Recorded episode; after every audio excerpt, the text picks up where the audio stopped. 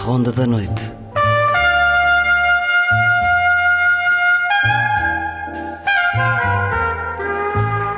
Com Luís Caetano.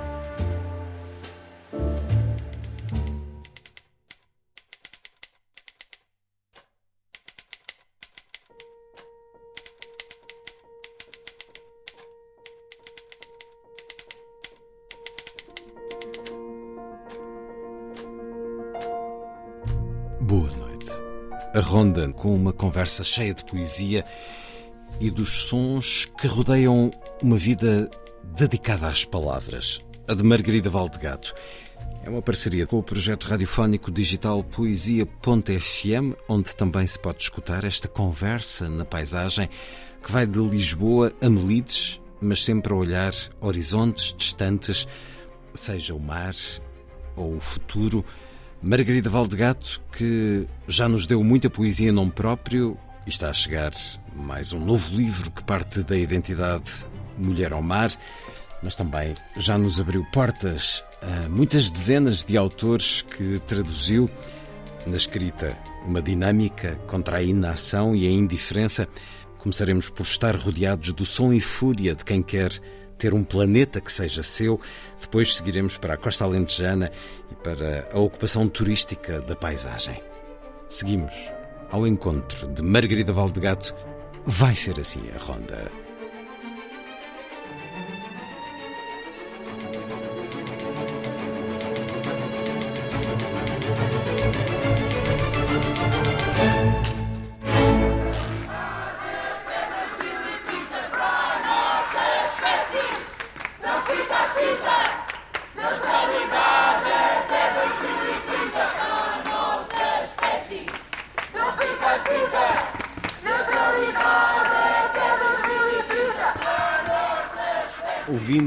Ouvindo estes jovens ao nosso lado, em frente ao Ministério da Economia, a poesia continua a ser uma resposta para a pergunta de Sá de Miranda: o que fazer quando tudo arde? Margarida Valdegato. Não, não acredito que a poesia seja uma resposta. Acho que a resposta pode vir da, da manifestação a que estamos a assistir, ou pelo menos eles estão a contribuir para, para uma mudança. Eu, eu, eu, eu creio que a poesia contribui para a beleza, contribui para a nossa consciência de estabelecimento de alianças, uh, e isso é importante uh, na mudança, mas a poesia é um acessório.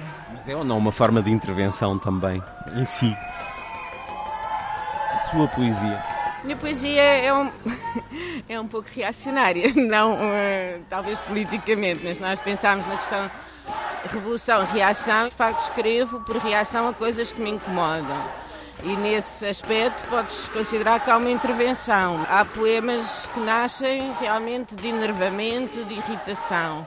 Mas eu não acho que esse seja o lugar para fazer a mudança, embora conseguir que uma zanga ou uma raiva se transforme numa coisa bela é uma terapia boa para o próprio, eventualmente para o leitor. A mudança não passa por aqui.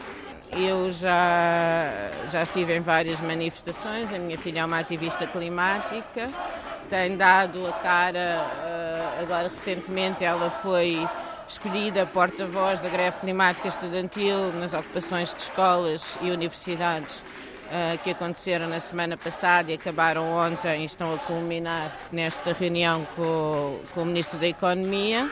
Quando me fizeste o convite, e eu sugeri que a minha paisagem fosse uma paisagem que me é muito cara, onde sou residente, que é a paisagem de Melides, mas que está a ser muito afetada por construção, gentrificação, uh, erosão da linha costeira, uh, seca e, consequentemente, uh, faz parte deste problema, que é o problema da destruição ambiental.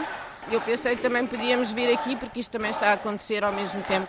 Preocupação, um sentir que já levou para a poesia, algo que está no seu livro, a tirar para o torto, e as coisas estão a tender para o torto em termos do planeta, do clima, ciência afirma-o, e no entanto precisamos que sejam os mais jovens a puxar por nós. O que é que aconteceu à geração mais velha? Essa é a minha questão. Eu não sei se estamos alienados, mas estamos cada vez mais isolados e consideramos cada vez mais impotentes para agir Se calhar nenhum de nós conseguia neste momento sobreviver sem uma dose de negacionismo.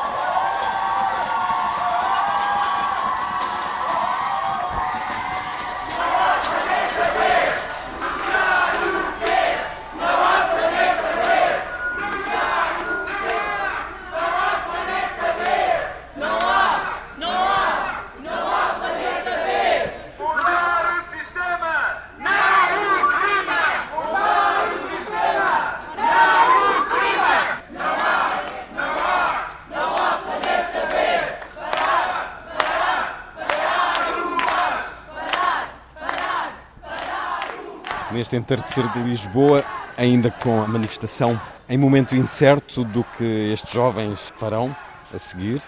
Margarida Valdegato, esta luta já está no seu último livro. Em que circunstâncias é que escreveu este poema, Filhas do Clima? Este poema foi escrito após uma manifestação pelo clima em que houve também um sit-in na Almirante Reis, portanto o, o trânsito foi bloqueado. Os jovens sentaram-se no chão? Sim, os jovens sentaram-se no chão, traziam tendas e tentaram parar aquela parte eh, da cidade, não por acaso frente ao Banco de Portugal na verdade, há uma parte desta reivindicação que eu compreendo totalmente, que é a questão de que temos de parar a normalidade. Seja, e não acho que sejam eles que tenham que ter essa responsabilidade sozinhos, até porque não são eles que estão nos lugares de decisão. Estão a lembrar-nos disso. Segundo o painel para as alterações climáticas, nós temos até 2030 para reverter uma situação eh, que levará ao aumento da temperatura global acima do limiar de 1,5 graus e isso implicará que em 2050 metade da população esteja população humana, porque eu também acho, eu sou muito uh, pela biodiversidade e pela relação entre espécies, mas acho que nos temos que inteirar que neste momento somos nós que estamos em perigo e que estamos a provocar a nossa própria destruição, como disse até o António Guterres na última COP. É algo que lhe diz muito esta ideia de movimento, a dinâmica que nasce e, e, tem consequência e age. A ideia de movimento tem muito a ver consigo, com a sua poesia também. Sim. Eu acredito que é preciso gerar movimento para não continuarmos na inação. Por outro lado, eles sentem que ninguém está a ouvir, muito pouco está a ser feito a pandemia foi um momento de paragem em que nós percebemos que se calhar até podíamos fazer diferente, mas ninguém fez. Já esquecemos. Uh, não, e não só não esquecer, na própria pandemia houve muitas uh, decisões tomadas, nomeadamente em relação ao gasto de máscaras, ao parar com a reciclagem, que não eram indicativas de que o clima continuasse a ser uma preocupação. Com a guerra, veio a questão de agora não, porque precisamos de negociar esta questão da energia para o norte global. Nunca é oportuna a questão. Geralmente estes momentos podem ser aproveitados precisamente para procurar outras soluções energéticas. E de facto eles sentem que eh, têm muito poucos recursos e que têm que nos abanar a nós. Tem a voz e a atitude e o movimento que é imparável. Leia-nos esse poema, Filhas do Clima, por favor. Filhas do Clima, para Alice. A desobediência das filhas bravias implica que nós não temos pulso e o tempo foge. Dizem elas que somos cegas, nós dizemos que não medem as consequências. Não por sermos arpias amedrontadas, ou nos acusarem de obsolescência, ser tarde. Porque nunca as defendemos, dizem elas, que nos protegem por defeito. Nós fizemos por elas sacrifícios humanos. Então bloqueiam os acessos, sentam-se nas encruzilhadas, cantam acantonadas. Enfrentam a ordem de peito crescido, dão corpos para nosso bem Dizem dar a liberdade, se preciso, para as levarmos a sério. Não, nunca as defendemos em excesso, nem contam muito os ralhos. Embora nos aflijam tanto que com elas vamos cedendo à cautela, resguardo e sobressalto. Nós não fizemos delas sacrifícios humanos. Acreditámos ser só uma questão de tempo para o amor ou ao reconhecimento, ou a prece, ou a frugalidade, ou a ciência, dar os seus frutos. Para o pior ser sonho ou susto de momento. O tempo escalou e agora bruto aperta os polos de uma espécie soberba crente que os afetos justificam tudo crer. Os dons, os danos, tão inquietos, tão ávidos, tão ineptos, tão contritos como insanos. Os desurados poços, furos, lodos, todos. Dizem elas que se sacrificam por si, por todas. Dizem não. Com solene descaramento, insolente coragem, mãe, louca alegria, ansiedade, tamanha compaixão. Só seria bom poderem estragar-se pouco mais ou menos do que antes, nós, sem qualquer razão. Aliás, já sabíamos, não é uma solução. Eis um poema que sai de si, de dentro de si, de muitas maneiras. Margarida Valdegato, no livro A Tirar para o Torto, este Filhas do Clima, quando a manifestação, julgo, se prepara para sair, talvez, do Ministério da Economia, ou talvez não. A dinâmica é difícil de prever. O que não é difícil de prever é que, de facto, o planeta tem um futuro ameaçado e de que maneira. Uma luta que está espelhada neste poema. O poema seguinte, Melides, neste livro, é para onde seguimos daqui a pouco.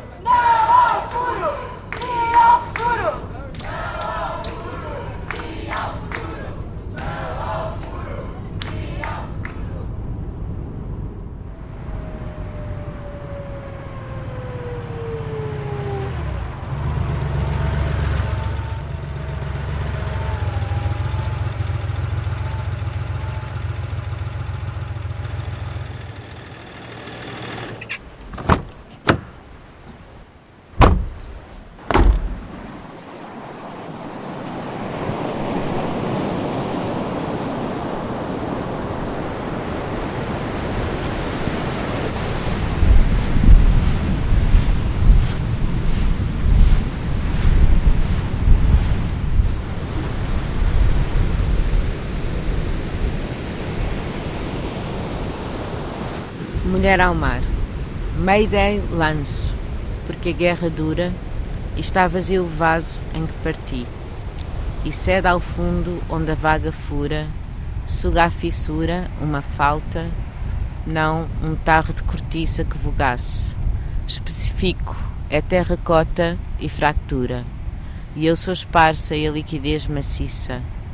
Tarde sei será se vier socorro se transluz pouco ao escuro este sinal, e a água não prevê qualquer escritura se jazo aqui, rasura apenas, branda a costura, fará a onda em ponto lento, um manto sobre o afogamento.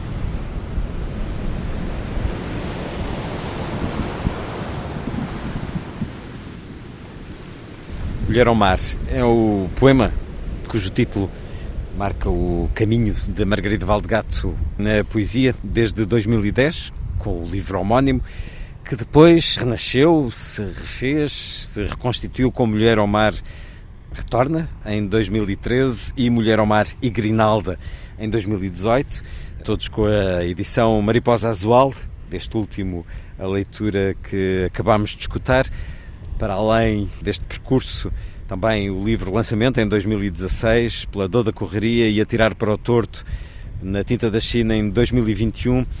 Porque é que boa parte do seu caminho na poesia se faz sob o desígnio da mulher ao mar, Margarida Valdegato? Eu estava a ler este poema e estava a pensar eh, o quanto do que eu escrevo não pertence. Neste caso deste poema em particular, eh, existe uma obsessão antiga minha com as as cantigas de amigo, as marinhas, acho que também se calhar leremos um poema que é uma marinha, mas este próprio poema já é feito sobre a memória de um poema que eu gosto muito, que é Se dia meu na ermida de São Simeão e vieram nas ondas que grandes são, eu atendendo o meu amigo, eu atendendo o meu amigo, uma barcarola marinha. E pronto, e há essas influências que vêm daquilo que nós lemos. Por outro lado, este título, Mulher ao Mar, estava neste poema, já quando eu publiquei em 2010 mas ao mesmo tempo ele foi superado como título de livro pelo Rui Zinck, que é meu amigo há bastante tempo. E, e, e, e, quando eu pensei neste título de livro, pensei, ok, é, é bom porque assim já não preciso pensar em mais nada, eu escrevo pouco. E Mulher ao Mar pareceu um título suficientemente grande para poder abarcar aquilo que eu fosse escrevendo ao longo do tempo. Conversamos olhando o mar, o mar de Melides e quilómetros de areal, não se vê viva alma. Esta mulher caiu ou lançou-se ao mar? Aí também há uma, uma brincadeira.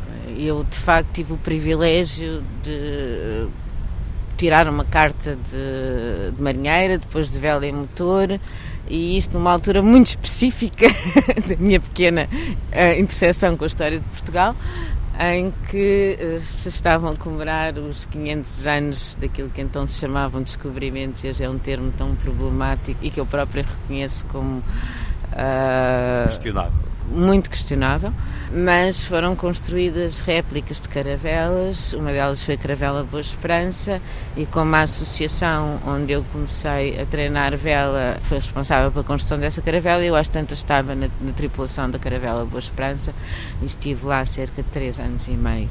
E houve experiências destas, houve experiências de de repente estares no mar alto e veres um very light, e um very light é aquilo que anuncia que o homem caiu ao mar, mas também pode ser apenas um resultado de uma festa demasiado animada a bordo, nunca sabe o que é que acontece. Mas este sinal de poder haver alguém que está a esbracejar no mar, nós acontecemos, por exemplo, uma vez à noite, o mar um bocadinho revolto, é sempre aflitivo por outro lado, sempre foi MOB, Man Overboard, e portanto eu pensei, ok, então vamos lá fazer isto, Woman Overboard.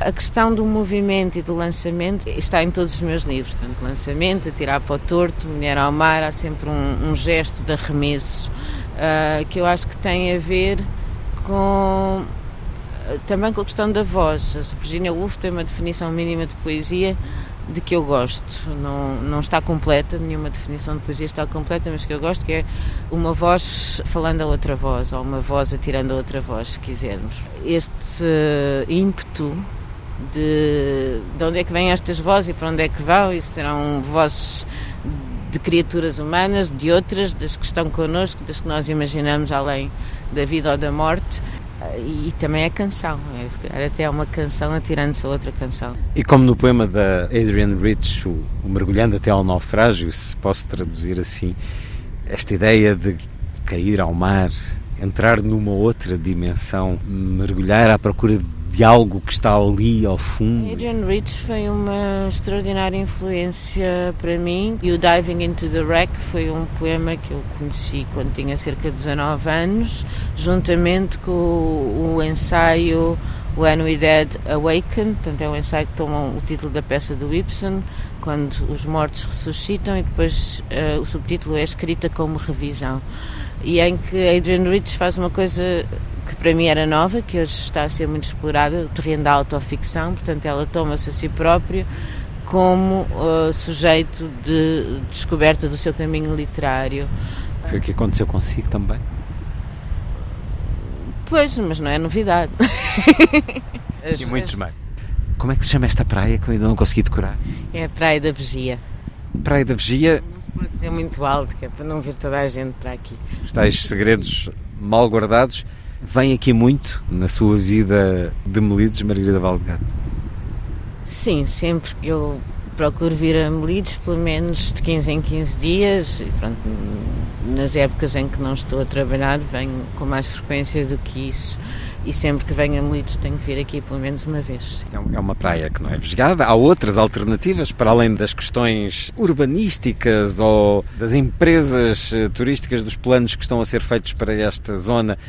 Praias com mais condições, mas atrai o lado selvagem desta praia. É e é muito bonita isto. Uh, há ali uma zona ao pé das dunas onde se consegue ver toda, todo, quase todos os 44 km de areal quando uh, não há nubosidade e ao mesmo tempo há uma vista para a lagoa, há uma vista para a aldeia, uh, há uma vista para a Rábida. Portanto, é uma praia onde, onde o horizonte é mesmo muito vasto. E se fizer o caminho a pé ou de bicicleta, pode ir recolhendo mantimentos pelo caminho? Sim, eu gosto muito de colher coisas. Hoje, por exemplo, já, já colhemos medronho e aqui na Duna existem umas bagas que eu conheço desde criança, que são as camarinhas que crescem em zonas dunares e que, segundo sei, são exclusivas da nossa costa e da Galiza.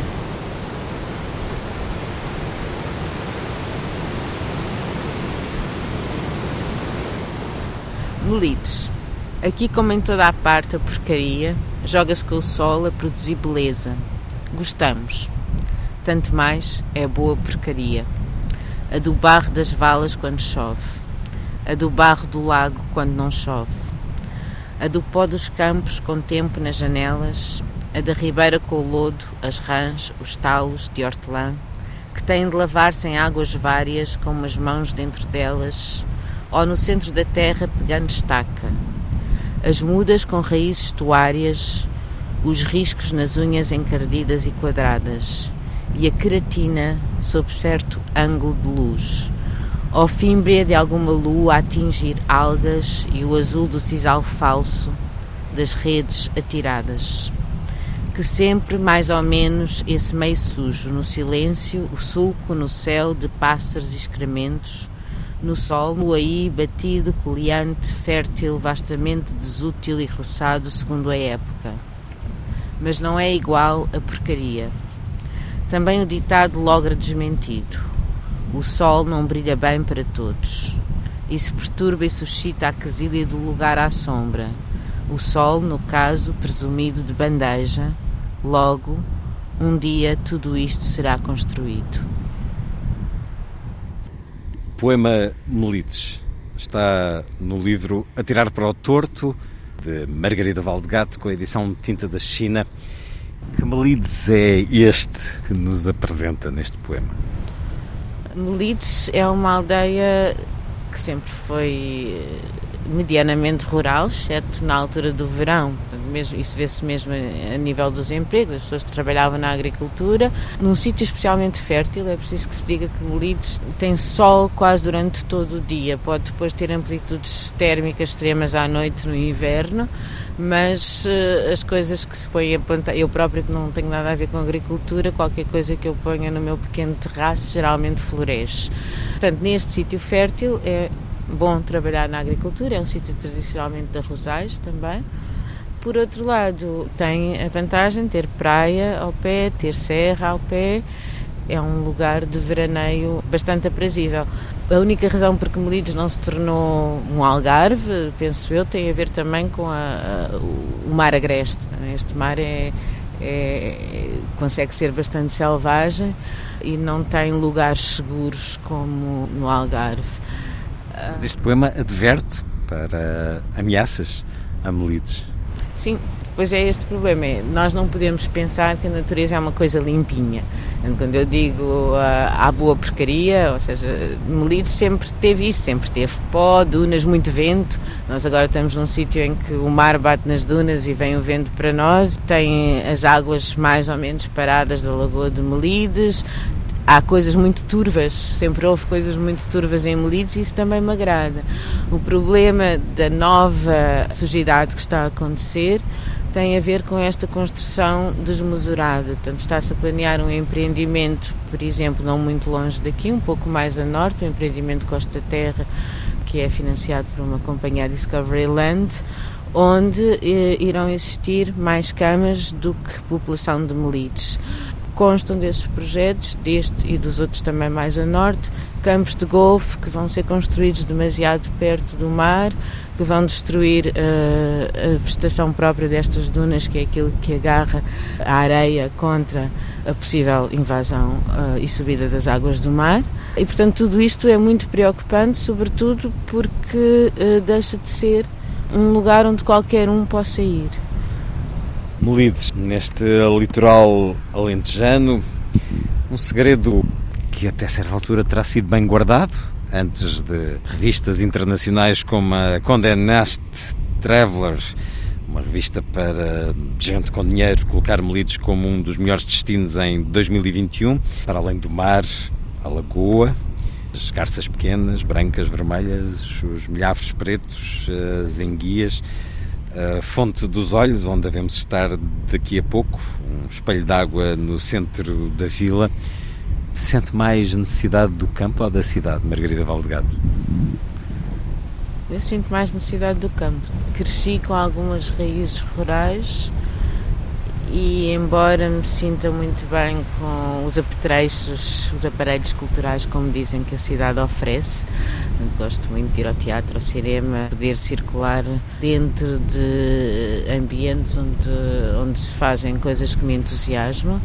Aqui encontro não só recolhimento, como também percebo que as pessoas são iguais em toda a parte, ou seja, não acho que haja pessoas menos interessantes na cidade do que no campo.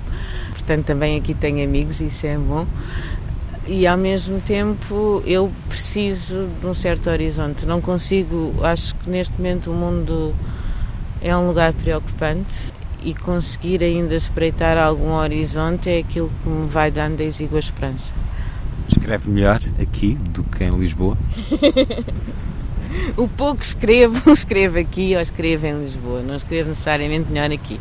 Mas é verdade que quando estou a terminar um livro, os dois últimos livros que fiz, eu vim terminá-los para aqui, porque aqui posso estar. Uh, não é uma questão de gerir o meu tempo em Lisboa para arranjar tempo para estar aqui, mas quando estou aqui eu posso estar realmente sozinha e abrir as portas depois quando quero.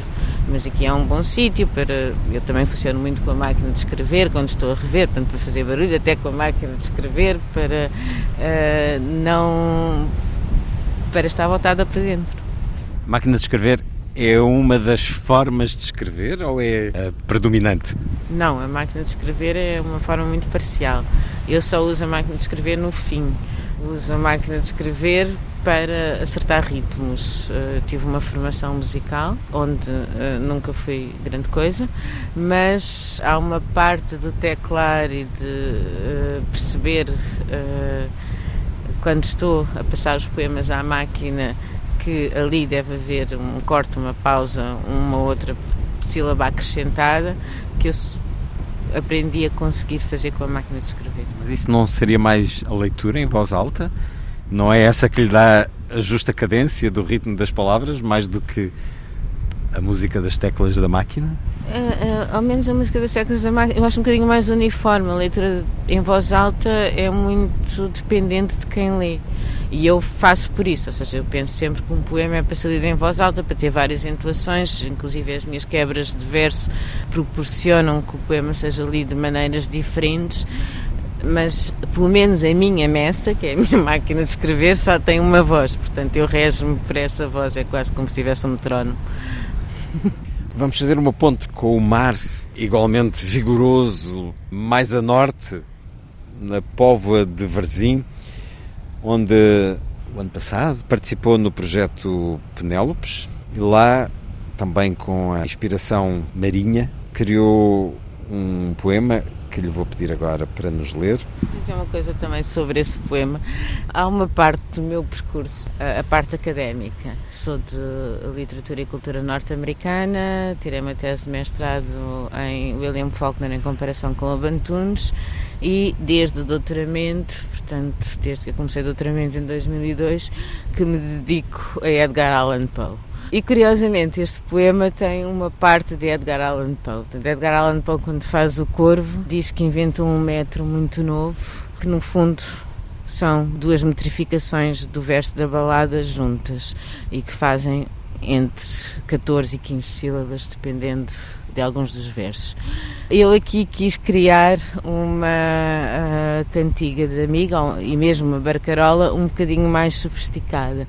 Portanto, fiz mais variações da repetição e juntei também versos. Portanto, há aqui uma parte técnica que me deu gosto de fazer, além da parte do poema que está entre a lírica e a narrativa, tal como o Corvo também está. Eles depois não têm nada a ver um com o outro em termos temáticos, mas uh, eu gosto também disso, de jogar, e é por isso também gosto muito da tradução, é fazer uh, partir do desejo, mas também partir das várias combinações entre elementos, e aqui podemos falar também a, a palavra como ser vivo, os elementos materiais e imateriais, e, e, e, e com isso criar os tais movimentos.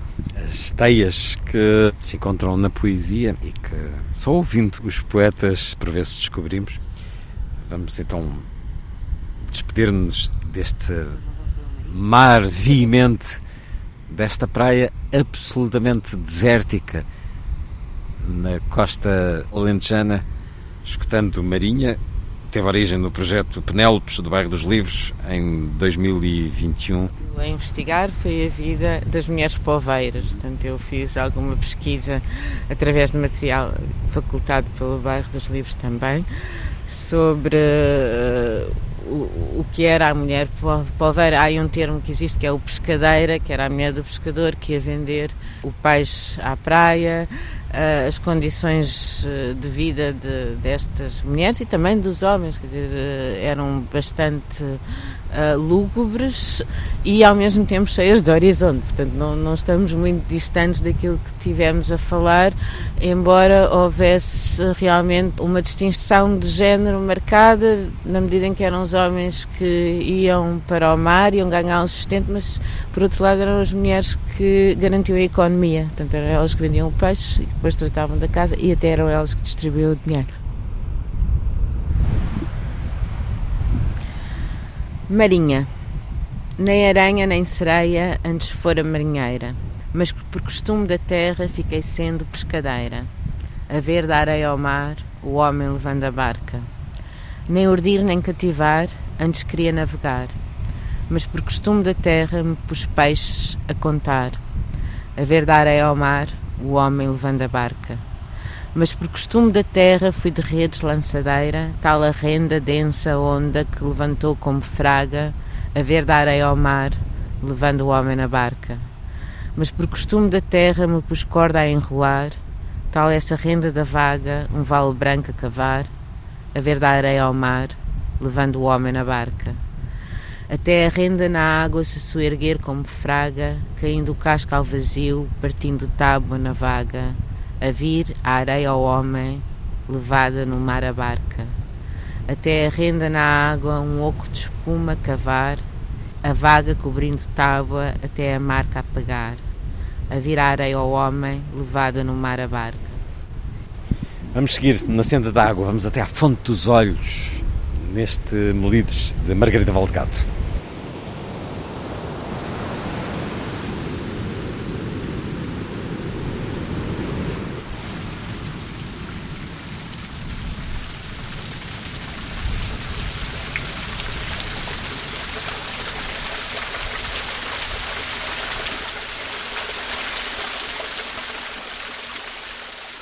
Poema que eu vou ler é um poema que se chama Mariana e embora eu tenha feito este livro deliberadamente com nomes próprios sem, se, uh, sem a pessoa ter que saber a quem se designa, no caso a Mariana é uma, uma grande amiga e é também uh, a pessoa que me introduziu ao taoísmo. Eu tenho uma visão que eu nem sequer chamo espiritual, chamo religiosa da vida no sentido etimológico da religação com as coisas. Tenho uma educação cristã, fui catequista e não renego essa parte dos valores do, do cristianismo, que aliás acho também que são valores de justiça social. Por outro lado, ter conhecido uma via espiritual que me permite trabalhar com o corpo e não só com a mente ou até com o sofrimento, que se liga à mente eh, de muitas maneiras, porque quando nós não conseguimos sair de certos esquemas mentais, isso obceca-nos e, portanto, conduz a, a sofrimento. Portanto, ter conhecido o, o taoísmo na prática, e nomeadamente na prática da meditação ou noutras práticas de exercícios do corpo, como o Qigong, ajudou-me a viver num, num, mundo turbulento em que estamos. No entanto, eu sou por natureza turbulenta, portanto, não é fácil uma pessoa dedicar-se a práticas do, do corpo e da quietude da mente. O objetivo da meditação é esvaziar a mente. Não tem a ver com meditar sobre um assunto, tem a ver com conseguir perceber que uh, somos nós que controlamos a nossa mente e que nós somos maiores do que essa mente e, portanto, quando ela está em períodos particularmente de centrifugação, nós conseguirmos uh, colocar a mente noutro sítio. No taoísmo, o primeiro passo é colocar a mente abaixo do ventre, que é onde vem a energia vital. Aprende-se, trabalha-se a encontrar esses caminhos. Os lugares são também espirituais. Este é um lugar onde encontra algo que a ajuda a descobrir esses caminhos? Este é um lugar de água. A aprendizagem da, da densidade e da liquidez e da transparência, que são coisas que nós não associamos imediatamente, a não ser que não, eh, que não tenhamos essa experiência de água. Depois há a questão da luz na água, a maneira como a luz se reflete, que às vezes é uma espécie de aura. De alguma forma eu vejo esse, um, esse cair da luz na água como uma imagem dessa energia que nos liga a todos e que eu chamo algo parecido com a divindade. Esta água é diferente daquela de onde viemos, do mar. É uma água que vem das entranhas da terra. De facto, elas são duas diferentes qualidades de água e nós podemos associar o, o mar a uma energia mais, dir-se-ia no taoísmo, yang, e estas águas mais subterrâneas a uma energia de mais interioridade, que seria o yin. De qualquer forma, o, que acontece com esta água é uma interação também com os elementos. As águas vêm da, da rocha, da fricção da rocha. Sobre o mar existem duas cosmogonias. Uma é que foi um cometa que se despenhou contra a Terra, criou imensa água, e a outra é precisamente a, a fissão destas rochas que começa a desmoronar. Portanto, aqui, por exemplo, eu vou e sei que a água que afeta o meu corpo vai ser tranquila. O mar é uma água que nos apanha às vezes de chapão, ou de não, nós não podemos controlar a velocidade com que entramos nela. Eu vou ler aqui o poema Mariana. Lago, mar e fonte, revivo em três águas lavada, nunca a mesma sorvo. Renascimento é memória. Quissá, posto isto, nada deva pedir ou ter precisão, fora o inglório rebuço de querer a arte e irritar o cosmos. Serodiamente sobre coisas destas versaram T.S. Eliot e Maria Velho da Costa. E como te atreves e por que não serves? Muito perguntam clássicos de novo à bulha sobre o pó e o pólen da malga onde boiam rosas. Ai, o excesso de tentar a tentação, ai, a forja que não rotila já, nem marcheta o que não sei, como deixei de sentir. Pois então desisto. Solto o texto apertado ao ímpeto, não ibule nem transborda, estou tranquila, será isto? Poema Mariana, o livro Lançamento, de Margarida Valgato, lido na fonte dos olhos, de Melides.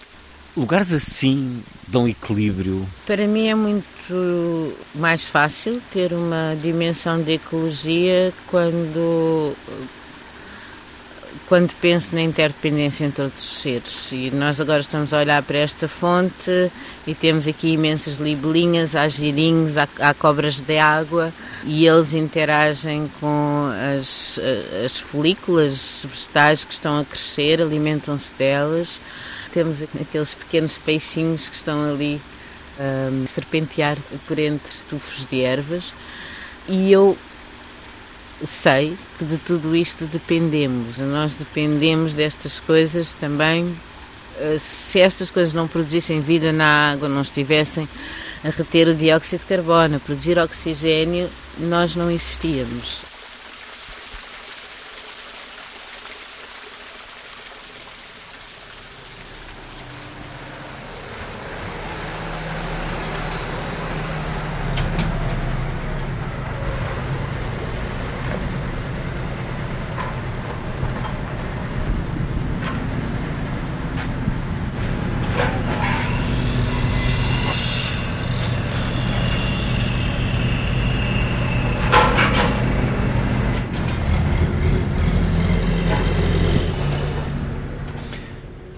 Trabalho em progresso? Podemos chamar progresso às obras que estão a atravessar Melides, hotéis de luxo, empreendimentos que se propõem criar milhares de camas. O que é que neste litoral alentejano se prepara em termos de futuro, Margarida Valdegato, na sua opinião? Antes brincava a dizer que preferia que Portugal vivesse de uma indústria de turismo do que, por exemplo, de uma indústria de armas ou de uma indústria de sweatshops ou, ou, algumas indústrias verdadeiramente exploradoras das classes menos privilegiadas. Eh, hoje em dia. O turismo não se enquadra nessa sua definição? A palavra sustentável é uma palavra que tem sido muito apropriada por um certo tipo de discurso de greenwashing, mas eu acredito que pode haver um turismo sustentável. Que as pessoas locais não sejam serviçais de quem vem passar as suas férias, os seus dias? Eu acho que é pior do que serem serviçais. Nós corremos o risco das pessoas locais desaparecerem demolidos. O que se passa neste momento é que nós temos grandes e luxuosos empreendimentos a serem construídos na zona costeira e também na aldeia de Melides, onde estamos agora, em que o dinheiro passa a circular internamente pelo capital dos grandes investidores, que são os estrangeiros, que podem trazer algumas mais-valias no sentido de recuperação de infraestruturas, foi o que aconteceu em, em Melides, tudo isto foi renovado, mas a um custo de, por exemplo, todas as férias de verão das pessoas que estiveram cá e que estavam habituadas à aldeia de outra maneira. Terem recebido esta banda sonora que estamos, por exemplo, agora aqui a... E esta banda sonora é muito menor do que já houve. Portanto, em plena época alta, nós tivemos uh, valas abertas, uh, pó, interdição de estradas, que eu creio que podiam ter sido planeadas uh, de uma maneira muito menos taxadora das pessoas que vinham passar férias, até porque neste sítio estamos agora é o hotel Uh, cujo investidor principal é o Louboutin, fabricante e designer de sapatos uh, francês. Este hotel não, vai abri não abriu no verão, portanto não havia sequer necessidade de fazer as grandes obras de infraestruturas durante a época estival em que as pessoas tiveram a passar férias após uh, anos de isolamento, de pandemia e que vieram para aqui, que sempre foi um refúgio de silêncio, de, de convívio com, com o mar e com o campo. Uh, e o que apanharam foi distúrbio, mesmo na, nas zonas da Praia de Melite, está a haver uma construção onde as pessoas iam para a praia e apanhavam a mesma caminhões e pó.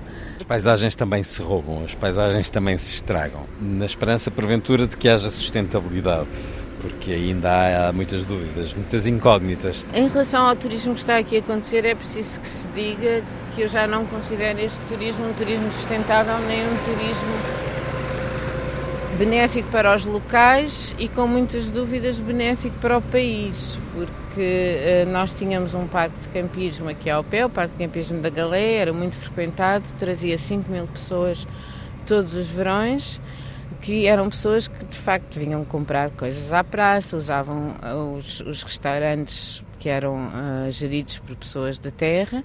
Essas pessoas deixaram de vir porque este parque de campismo foi comprado pela Costa Terra, por sua vez pertencente à Discovery Land. E o que temos agora são pessoas que vêm um bocadinho invisíveis no sentido em que nós nem sabemos exatamente como é que elas se deslocam até aqui porque vêm em carros, jatos privados, etc. E depois vivem numa espécie de circuito fechado dentro dos condomínios, onde uh, têm as refeições nesses locais, ou então vão aos restaurantes que, entretanto, foram comprados também por estes uh, investidores. Uh, todo o, o, custo de vida aumentou exponencialmente, ir à praça tornou-se. E a praça é fantástica, tem peixe muito fresco, etc. Mas o preço em relação a Lisboa, por exemplo, aumentou um terço. É o Alentejo, num país que está assim, aberto, se promove nos mercados internacionais, é cada vez mais marcado. por esta procura, esta ocupação. Vamos seguir para um lugar mais tranquilo.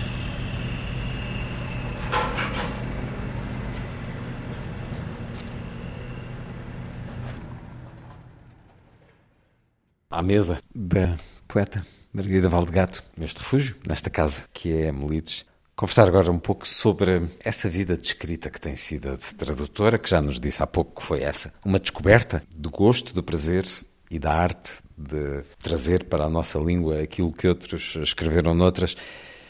Tradutora de Yeats, Nabokov, Lolita, de Louis Glick, de Lewis Carroll, de Jack Kerouac, de Henri Michaud, uma antologia poética que disse uma vez que tinha sido o seu trabalho preferido de tradução, não sei se ainda se mantém assim.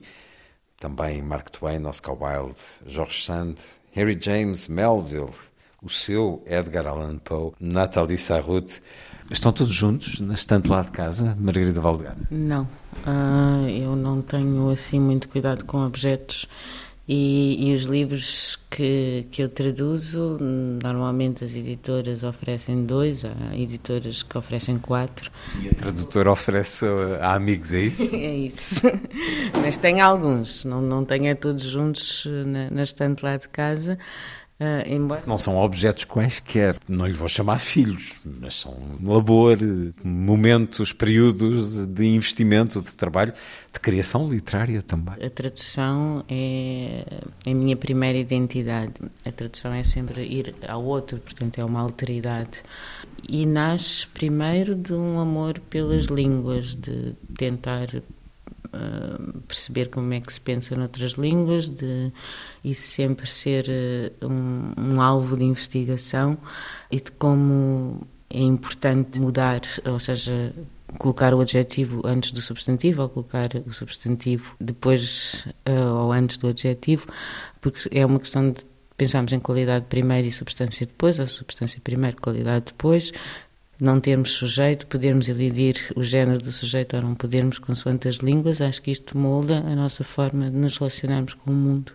Um trabalho, um caminho de vida também que lhe surgiu quando na adolescência se tornou bilingue, se não fosse esse período longo que passou nos Estados Unidos com a sua família, se calhar eh, não seria a tradutora que é hoje? Os talentos ou as aptidões vão se moldando com a vida eu tive essa experiência de ir para os Estados Unidos, de ter uh, frequentado uma escola uh, normal de língua inglesa, tanto, ainda com muito poucos conhecimentos eu própria da língua inglesa, mas de ter feito esse esforço que me permitiu realmente pensar e sonhar numa outra língua.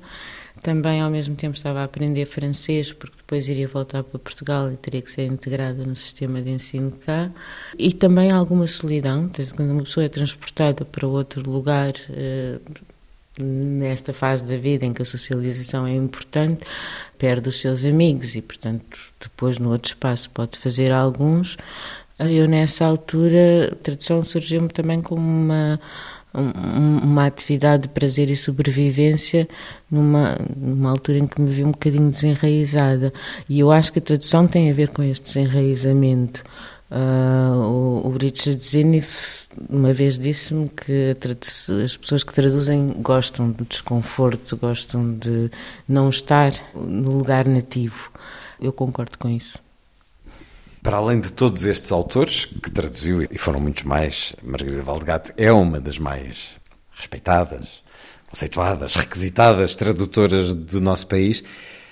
Há uma edição recente, tem por título O Outono de 800, antologia da poesia do século XIX, eh, muito marcada por esse romantismo, poesia que tem muito a ver consigo, tem muito, tem muito de si. Este é um projeto muito pessoal.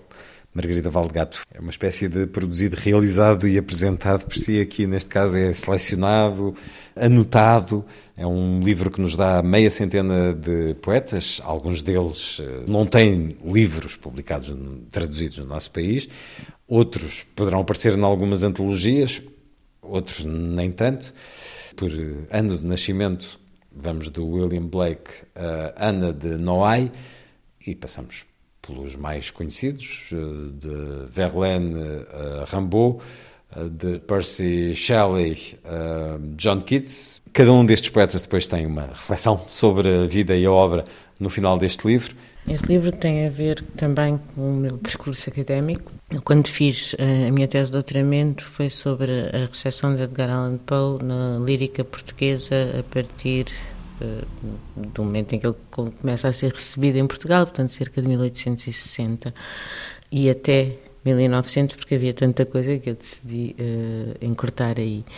Mas a recepção de Poe passa muito pelo encontro com Baudelaire, que é um encontro de tradução, ou seja, um, o caso Poe e Baudelaire é para mim bastante revelador do início da poesia moderna, porque acho que ela se faz deste negócio transatlântico das cifras, e estamos a falar de cifras quer de uh, palavras, quer uh, de valores atribuídos a coisas, por exemplo, a questão do dinheiro também, pela própria evolução do, dos meios de transporte, etc., e da imprensa. Portanto, a imprensa teve um grande boom em meados do século XIX e, portanto, as pessoas uh, entre Estados Unidos e, e Europa estavam a negociar uh, formatos de texto.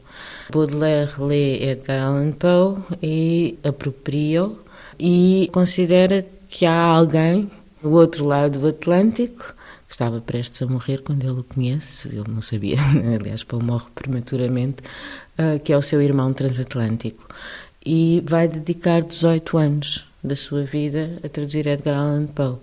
Nunca houve, que eu tenha conhecimento, antes ou depois, este episódio de um escritor maior achar que outro escritor vale tanto do seu tempo para uh, toda a sua carreira literária ser construída à volta uh, do projeto de tradução. Foram cinco livros que ele foi fazendo enquanto fazia As Flores do Mal, enquanto fazia o, o Spleen de Paris. E para chegar a esta história, eu tive que passar por grande parte da poesia simbolista francesa. E a primeira ideia deste projeto era fazer uma antologia do simbolismo francês, que a partir daí me passou uh, a interessar particularmente, até pelo jogo formal, pela lenta destruição de certas convenções que o, o decadentismo e o simbolismo francês implicaram. E também, ao mesmo tempo, eu conheci o Manuel Rezende, que é uma influência importante na minha carreira poética e na minha carreira tradutora, um grande tradutor, um grande poeta, e eu propus ao Manuel Rezende, vamos fazer uma antologia de simbolismo. E isto deu uma correspondência muito interessante, mas por questões de tempo, meus na altura e também do Manuel Rezende, não produzimos assim tantos poemas, mas íamos fazendo uns versos que comentávamos e, e o Manuel Rezende ia-me explicando uh, algumas coisas sobre as suas próprias dificuldades anteriores a traduzir esta poesia, precisamente relacionadas com a erosão formal que os Verlaines e Rambos desta vida foram introduzindo naquilo que era o, a, a, poesia mais parnasiana, mais clássica, muito baseada no alexandrino francês. Tínhamos esse projeto que uh, até o Manuel Rezende falecer, ainda, ainda, ainda ressuscitávamos de vez em quando. Depois, eu também tinha um projeto paralelo que era, devido à minha formação em literatura do século XIX dos Estados Unidos, fazer uma poesia do chamado romantismo americano, que tem uh, algumas variantes em relação ao romantismo europeu, nomeadamente porque tem uma, uma corrente forte de transcendentalismo e, e, que implica um olhar para amanhã em vez de um olhar para o outono ou para o, o pôr do sol.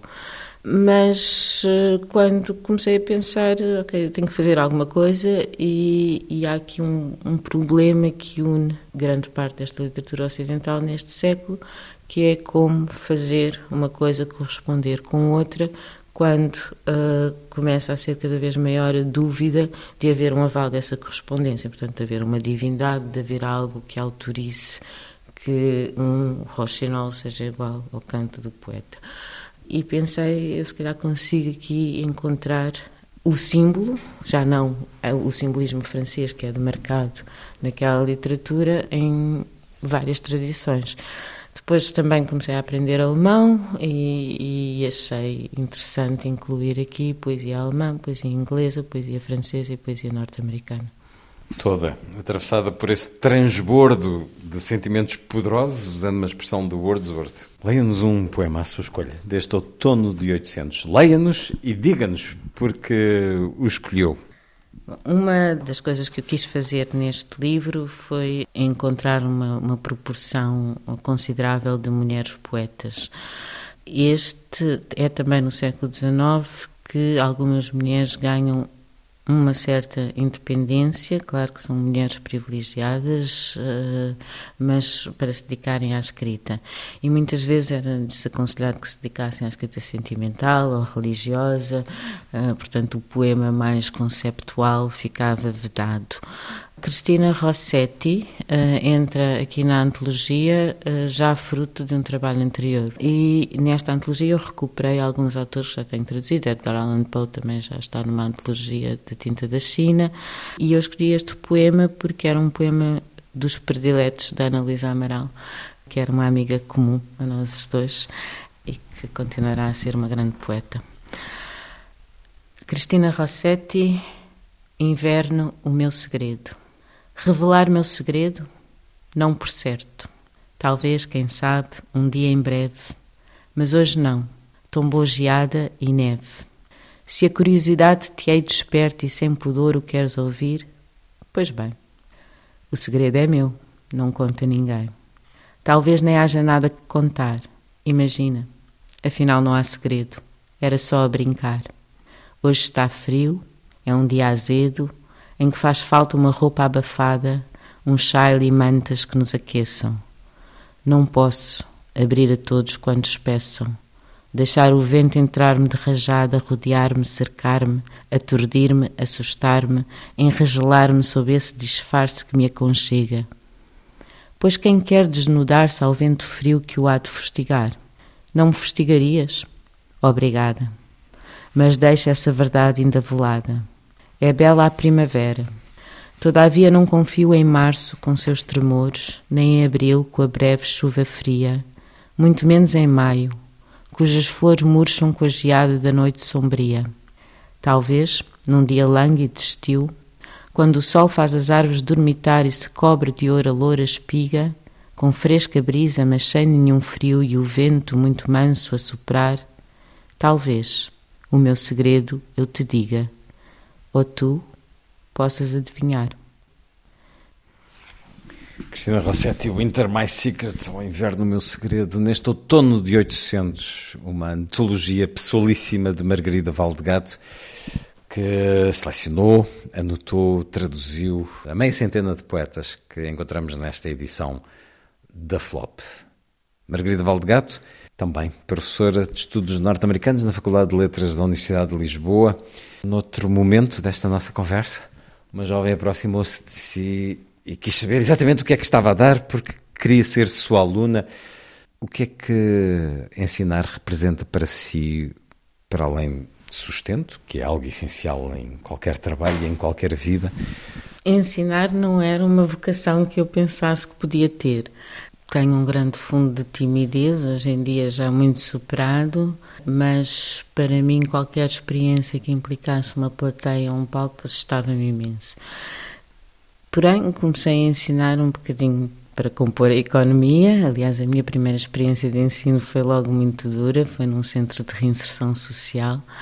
E depois fui, fui ensinando e fui descobrindo uma coisa. Não sou uma pessoa muito articulada, não tenho uma grande oralidade, mas consigo perceber o que é que interessa à minha assistência. Uh, e no caso aos meus alunos, ou seja, consigo puxar pelo que eles dizem para irmos por novos caminhos de interpretação do texto.